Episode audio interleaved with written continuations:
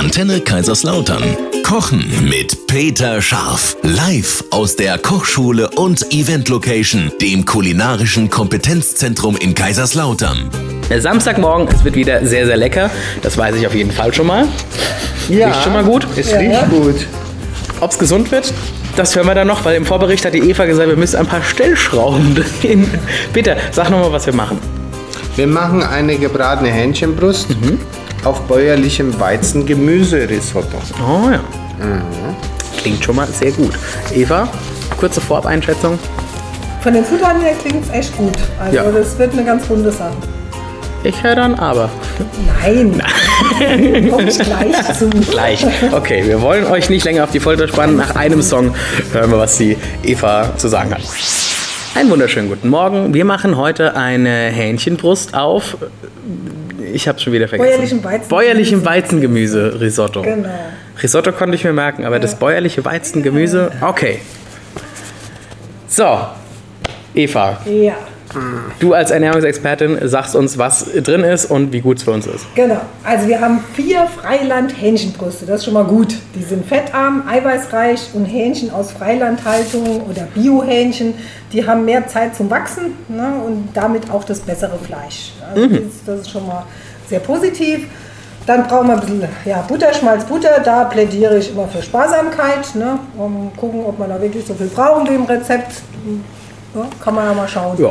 wie man da Ich hinkommt. habe mich aus der Schlinge geholt. Da Warum? steht nämlich kein Gramm mehr. Da steht etwas, Etwas. etwas Butterschmalz. Genau. Das ist der neue Trick 17 von dir. Du schreibst jetzt bei den Fettmengen nicht mehr dazu, wie viel Liter du da dran machst. Da ja. ne? Genau. Fett nach Bedarf. Ja, dann haben wir äh, Rosmarin, Thymian, beides ja auch wieder Lieferanten für ätherische Öle und Bitterstoffe, die sehr gut wirksam sind. Knoblauch, Schalotten, Zwiebeln, äh, im Knoblauch vielleicht nochmal und auch in den Schalotten das Allicin, das wirkt sehr bakteriell, antibakteriell und ähm, auch ganz wirksam gegen Herz-Kreislauf-Erkrankungen. Die Zwiebel hat eher so diese Sulfide, das sind diese antibiotisch wirksamen Stoffe. Also beides. äh, Ist, darf ich eine Frage stellen? ja. Ist Sulfite und Schwefel das gleiche oder ist das, also ich sage jetzt mal für mich, Das ist eine Schwefelverbindung. Schwefelverbindung. Ja, ja. Und die, ist die Zwiebel, wie, wie gesund ist die noch, wenn man die brät oder so? Auch, äh, also da, da geht ein bisschen was verloren, aber nicht von diesen äh, ähm, antibiotisch wirksamen Stoffen eigentlich. Also gebratene Zwiebeln sind auf der Currywurst zum Beispiel auch noch. sind auch noch gut. Ist auch gut. Also das Gesunde an der Currywurst sind die sind die gebratenen gebratenen Zwiebeln. Zwiebeln, ja. Ja, sowieso. Gut, dann haben wir Karotte. Karotte ist eigentlich, äh, wird immer gern genommen. Der Hokkaido, der Kürbis, Ah. ist ja jetzt im Herbst ne, die richtige Zeit dafür. Hohe Nährstoffdichte, heißt ja immer viel positive Inhaltsstoffe, aber wenig Kalorien. Ne? Das versteht man unter hoher Ja. Nährstoffdichte.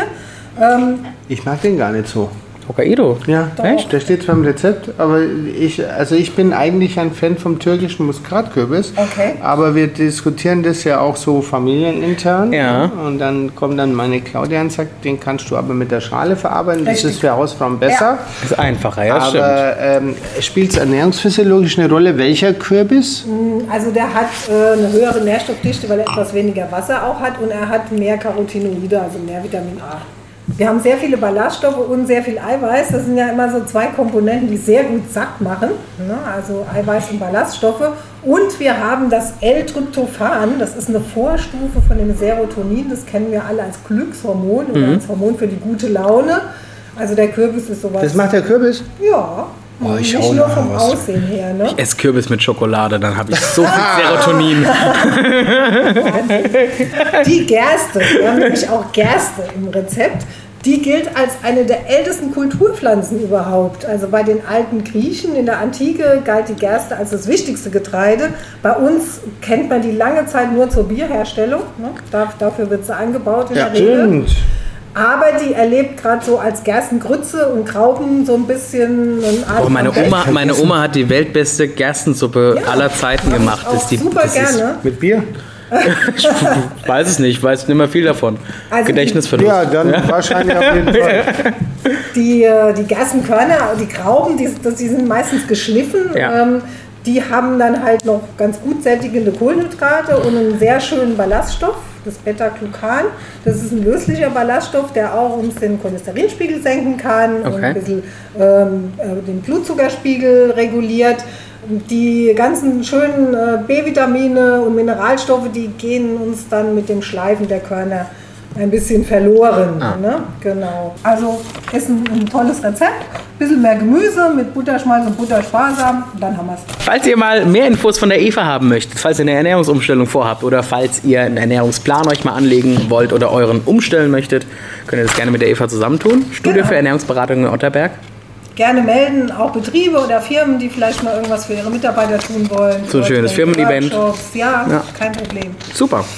Und äh, wir können gleich loslegen. Nach Ja, nur einem Song. Wir kochen heute wieder gemeinsam mit Sternekoch Peter Schaff und mit unserer Ernährungsexpertin Eva Schmidt-Zöllner. Und heute gibt es Hähnchenbrust. Ja, wir haben eine schöne gebratene Hähnchenbrust Ja. gemacht und äh, darunter machen wir eben so ein ganz cremiges Risotto, Mhm. was dann äh, viel Gemüse enthält. Beziehungsweise Für die Eva aber nicht genug Gemüse, also da musst du noch ein bisschen nachlegen. Wir können noch ein bisschen nachgeben, ja, nachlegen. bisschen. Äh, aber was wollen wir denn? Also wir haben eine Hähnchenbrust schön im Butterschmalz angebraten, Mhm. ähm, dass die Haut erstmal schön äh, braun wird und, und die Brust. Und dann machen wir nachher ein bisschen frische Butter in die Pfanne, lassen die aufschäumen, dass das Wasser weg ist, Ja. um dann eben nochmal so eine richtig schöne äh, Butteraromatik reinzubringen mit frischem Rosmarin, Thymian, ein bisschen Knoblauch und Schalotten. Ah, Also wunderbar. Ja. Ähm, jetzt kommen wir zu diesem Risotto. Das Risotto sieht ein bisschen anders aus wie normal, weil wir eigentlich so gut wie gar keinen Reis drin haben. Sondern ähm, der Reis wird ersetzt durch Getreide, Gerste, Weizen.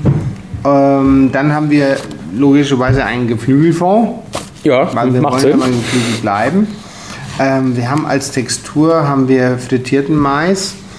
Äh, den machen wir nachher zu, ganz zum Schluss drin. Und dann haben wir eben Maiskörner. Das Ziel ist nicht, dass dieses Risotto über den Geschmack des Huhnes drüber geht, sondern pari läuft. Also na, der Eigengeschmack des Huhnes wird ganz lecker und saftig und ähm, das Risotto ist nicht ein Gegenspieler, sondern ein Unterstützer für dieses Huhn. Okay. Und dann kommt eben eine gewisse Gemüseeinlage rein. Da haben wir den Hokkaido-Kürbis, Petersilienwurzel. Petersilienwurzel unterstreicht dann, das Huhn läuft ja auf der Erde. Und Kräuter haben in der Regel bis, das ist meine persönliche Meinung, bis auf Thymian oder Kerbel äh, wenig erdige Aromen. Und die Petersilienwurzel bringt dann so ein erdiges Aroma mit rein und unterstützt dieses Risotto quasi als Unterstrich und über der Überschrift diese Hähnchenbrust. Und ähm, ich liebe dieses Gericht, äh, wundert mich nicht, ist meine Erfindung. Man kann ja nicht so oft sagen, dass man etwas erfunden hat. Ja, stimmt. Aber wir haben so tolle Hühner bekommen und ich habe mir überlegt, wir machen jetzt eben kein Spargel, wir machen nicht das, wir machen Ja. das, was, alle, was man kennt, sondern wir suchen eine Beilage, die dieses Huhn unterstreicht. Und da kamen wir eben auf lauter Sachen, was frisst das Huhn eigentlich, wenn es lebt? Also auf natürliche Art und Weise, nicht irgendwo in so einer Stallhütte Klar, da. ja. Und äh, so ist das Gericht entstanden. Und Wow. Ich finde es toll. Ja. Und wir gehen immer mehr in diese Richtung. Ich weiß auch jetzt erst seit kurzem, warum Trüffel riecht.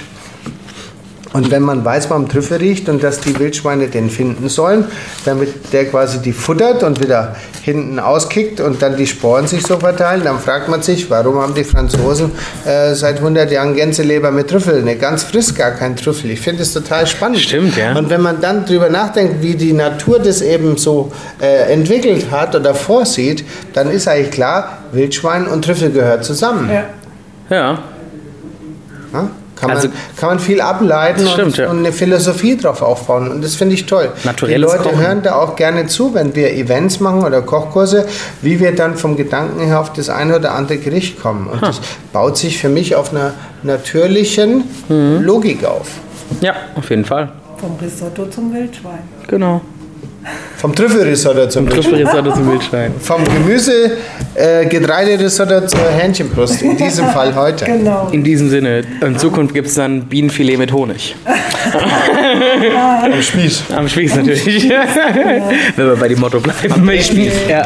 Das ganze Rezept gibt es natürlich auf www.antenne-kl.de und falls ihr mehr vom Peter hören möchtet, falls ihr mehr Informationen ja, gerne hättet Geschichte, über vielleicht kulinarische Geschichtenerzähler. Kulinarische Märchen erzählen. Ja. Dann könnt ihr euch gerne an Peter wenden am Kulinarischen Kompetenzzentrum hier im Prepark. So, schönen Samstag noch. Danke, tschüss. tschüss.